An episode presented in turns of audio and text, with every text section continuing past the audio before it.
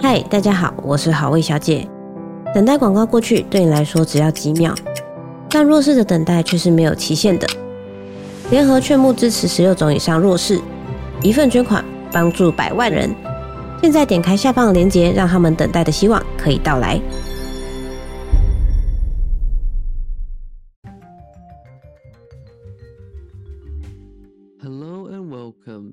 Hello，大家好，欢迎回到世界忙什么的 World in Five Minutes。呃，很开心呢，在这个新的一年，可以跟大家在这边呃继续分享国际大小事，跟大家这个呃聊聊这个世界新闻的这些演变跟改变啦。那首先还是要祝各位听众呢新年快乐，新的一年希望大家就是事事如意，然后一切顺利。那当然，在新开始的一年当中呢，我们的这个隔壁邻居日本，他们就遭遇了许多的这个非常不幸的天灾以及人祸。那我们就只能为这些伤者默哀，然后呃为他们祈祷，愿一切都会越来越好。那相信大家都有看到，在日本这个羽田羽田机场所发生的这个日航降落时的意外。那目前因为调查结果还没有公布，那就连初步的调查结果都还没有呃公布，所以我们等到这个有比较 finalized 的 conclusion，我们再来讨论，或者是说我们再来分享这则新闻。因为目前的这个讯息还是非常的混乱，以及嗯非常。的就是不确定啦，但是目前他们是倾向于这个日本海上保安厅的这个飞机可能没有依照塔台的命令停止在跑道外等待。那这个目前是初步研判的结果，但是他们还没有公布就是初步的调查报告。所以等到有初步调查报告之后呢，嗯，就会看看有没有需要再来跟大家分享这个这个新闻的。呃，下一步，那我们今天要来聊到的呢，是关于这个近几年，呃，台湾也蛮热门的一个议题，就是关于诈骗。那其实这个诈骗这个议题呢，其实已经在各个国家，或者是说。呃，在台湾，不管会或者是说在中国大陆，其实，在近几年都有蛮大的这个讨论度啦，甚至是呃，中国大陆这边甚至是有拍这个相关主题的电影，是在讲这个嗯东南亚的这些诈骗机房啊，以及嗯怎么样被害人会被骗去这些诈骗机房工作等等的。那其实。在今年的这个台湾总统大选当中呢，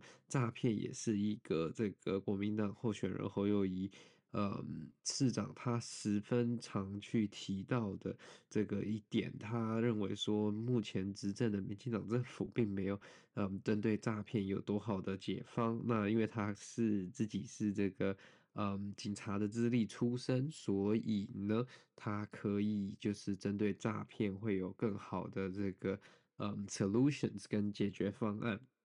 anyway，这不是我们今天要讨论的重点。我们今天来讨论得到的是一种这个算是虚拟绑架的这种诈骗了。那其实呃，它跟我们过去就是可能十几年前、二十年前我们听到的那种电话诈骗蛮像的。那大家不知道有没有就是有印象，就是说小时候啊，又或者是说十几二十年前，很容易家里会接到那种电话，就是骗。呃，爸爸妈妈说那个小家里小孩被绑架绑走了呀，还是说受什么伤啊，需要嗯赶紧汇款啊等等的那。过去的那个年代，因为这个资讯科技跟电话没有那么的普遍跟发达了，所以这个在某些时间段，如果刚好错开上，可能就会导致这些父母亲没有办法联系到自己的小孩，没办法确认他们的安危，所以因此就被这个诈骗的这个这个这个圈套就给。呃，落入了这个诈骗的圈套啦。那这个其实随着科技的发展跟这个资通讯科技的这个普及化，其实现在这样的诈骗其实有大幅度的减少了，因为你可以拿起你隔壁的手机，拿起你的社群软体，然后直接向那个你的小孩啊或你的家人询问他们的状况。如果他们也有网络讯号，他们也有这个电话讯号的话，他们也可以在很短的时间内回复，并且就是呃就是终止这个骗局嘛。那这样子的这个发展呢，协助了这个资讯科技的演变，也确保了。就是说，呃，减少了这样子的诈骗案件了。但近期呢，其实这样子从类似呃模式的这个诈骗案件呢，又重新在升高当中。但它针对的不是一般住在呃亚洲的这些呃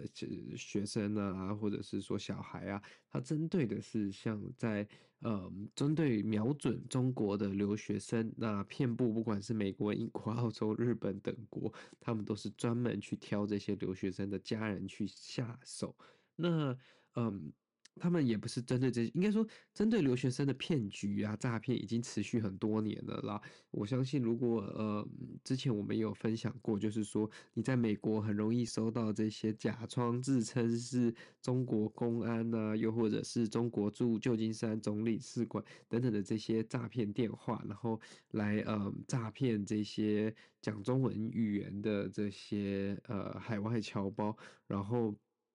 用一些比较就是严重的故事啊，像是他们违反什么样的联邦法律啊，或者是你寄送的包裹里面有问题啊等等的这样子的说辞而去。就是诈骗他们，然后让他们去提供一些自己的身份资料，又或者是说提供他们的这个呃信用卡或者是汇款等等的。那这样子的诈骗其实已经持续许多年了。那许多的这个反诈骗的这些呃广告啊，或者是说这些刊物啊，都有提及这个部分了。那现在比较多的这种虚拟绑架骗局呢，它更是更主动性的，而且它是针对性的，它不是普遍性，就是广发性的这种电话，它会。针对留学生，呃，去寻找他们在亚洲的家人，然后去拨电话给他们家人，利用这个不管是时差，又或者是说他们，嗯、不知道用科技、用社群媒体去观察这些，呃，在海外的中国留学生生活，然后如果确认说他们可能像这边有一个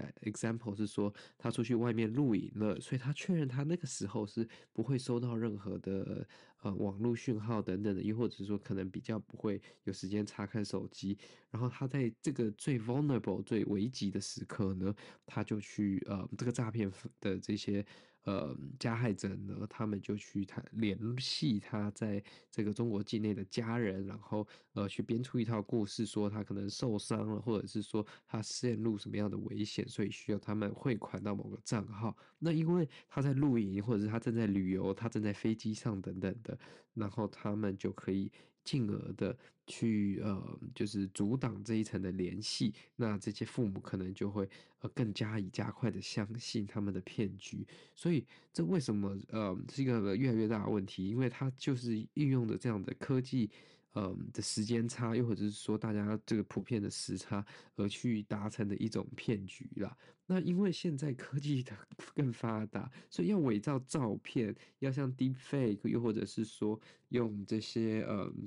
AI generated 的声音去伪造一些影片啊、声音啊等等，这些都是蛮有可能的。尤其是如果你有过多的这些资讯在网络上的时候，这其实是会非常嗯危险的啦。那所以为什么之前会跟大家说，就是不要 too 嗯。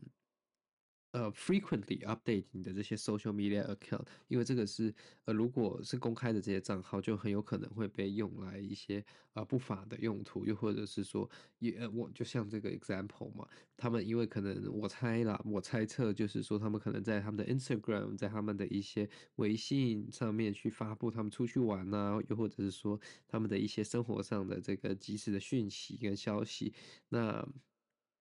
在这样的情况下呢，他们可能就会吸引到这些诈骗团体的注意，进而变成衍生为目标这样子。那其实为什么他们会成为这个目标呢？因为毕竟中国留学生在海外是一个非常大的一群，呃学生群体嘛，他们基本上占据了各国的留学生的呃 top 呃 one or top two 的学生数量，所以现在的这个留学生被诈骗的案件，其实还是名列各国的这个前茅的，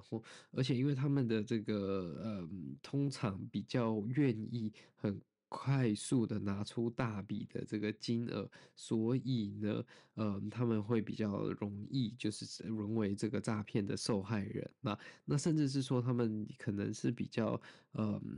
容易被这个权力，又或者是说这个就是比较有 authority 的这个这种这种 power 去做呃威胁吆喝，所以如果他们假装是什么呃当地的警方啊，又或者是说假装是中国这边的警方啊，他们就会容易就是说去信服，然后而去配合这样子，而不是先去挑战他们，又或者是说提出质疑啦。那基本上呢，呃，就像我刚刚所说的，这个专很多的专家，又或者是说 FBI，他们都有提供一个这个建议，就是说要确认说这些个人讯息公开在网络上的呢是有必须要的，有必要的再去公开。那如果没有必要的话呢，就不要这样公开，因为这样子就会导致你自己上当，又又或者是说你的资料流出在外面的几率会提高了。好了，今天的新闻就到这边分享了。那呃，新的一年，希望呢，我们可以继续为各位分享各种的有趣的新闻，也欢迎各位来我们的 Instagram，